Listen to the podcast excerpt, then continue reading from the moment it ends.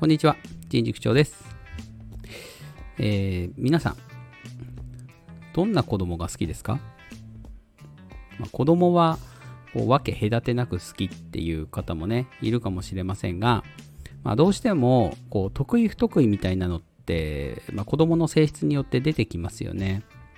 で、特に、まあ、多分多いのが、学校の先生特に、うん、えー、いいことを聞いてくれる子って重宝しません、えー、こっちが言ったことに対して、まあ、素直にやってくれたりとか、そういう子って、まあ、先生からこう可愛がられがちだったりしますよね。でも、結構これ危険かなと思ってて、いいことを聞くようになるっていうのは、まあ、その子自身は本当に成長しているのかなって疑問に思いませんか、えー、言うことを聞く子って、まあ、すごく聞き分けが良くって、いい子だって言われません？でもこのいい子って、たまに言われるのが、都合のいい子じゃないですか？大人にとって。大人にとって都合のいい子って、えー、まあ、可愛がられるわけですよ。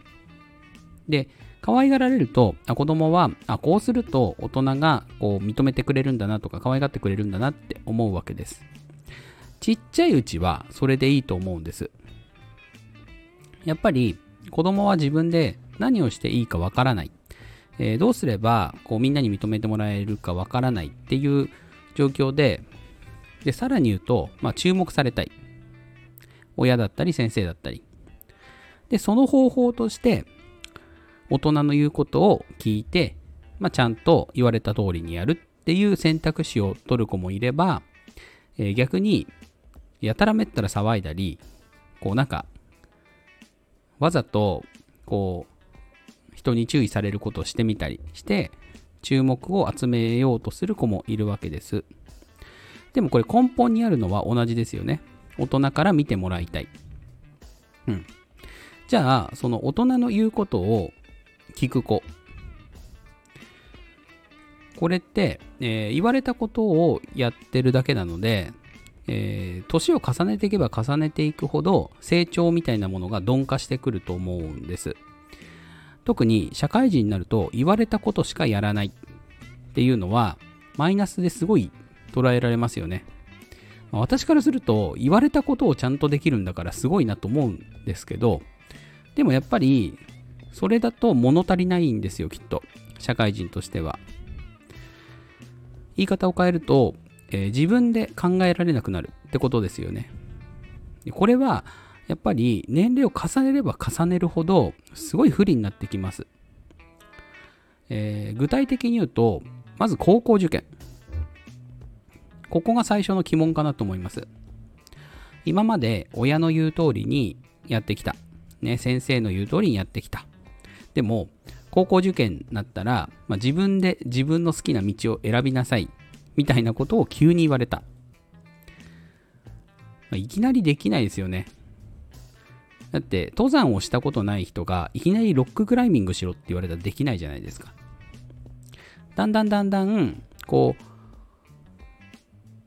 傾斜を急にしてったりとか、まあ、険しい道にしてったりして、で、それで最終的に、もうロッククライミングだったりとか、えー、なんか川を逆に登るみたいな。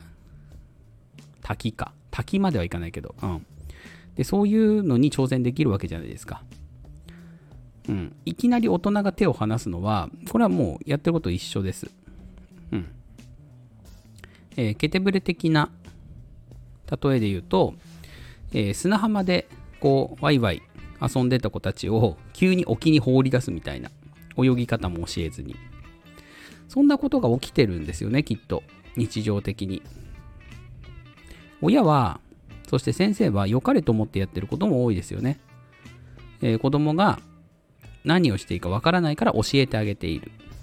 うん。でもそういうことを繰り返していくと自分で考えられなくなる。でこれはやっぱり成長がまあ止まってしまった。うん。成長速度が緩くなってしまった。と捉えられるわけです。じゃあ本当の成長って何でしょうか？私は自己決定できることだと思います。このラジオでは結構ずっと言ってますよね。自己決定することが大切ですよって。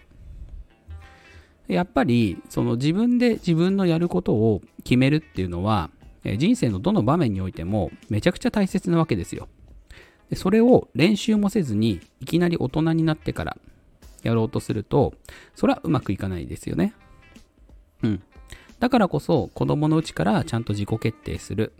うん。自分のやること、自分がやりたいこと、自分がやりたくないこと、ちゃんと意思表示をするっていうのはすごく大切なことだと私は考えます。だからこそ、いわゆるこう自閉症スペクトラムって呼ばれる子たちは、そういうところが強いわけですよね。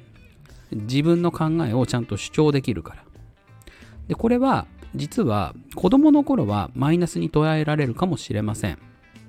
えー、あいつなんか自己中だよねとかわがままだよねとかって言われるかもしれません。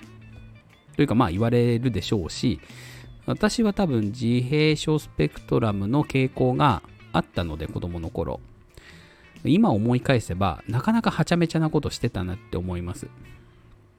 でも、その結果、えー、自分でいろんなことを決めたりとかに対してできるようになっている。うん。何をするにしても。まあむしろね、相談しなすぎて怒られるぐらいですね。うん。まあ以前の、その最初にだから新卒で就職した会社も、あの、誰にも相談せず勝手に辞めてしまって、で、後で親に怒られたみたいなことありますけど、でも、もうその年になったら、親に相談するようなことじゃないですよね。うん。だからこそ、やっぱりその子供の頃からこう自己決定するっていう機会を、えー、ちょこちょこちょこちょこ取っていくことが私は成長につながると思います。さあ、今日のお話は言うことを聞くようになるのは本当に成長でしょうか？というお話でした。えー、いいなと思った方は、いいねやフォロー、コメントをぜひお願いします。え、それでは良い午後をお過ごしください。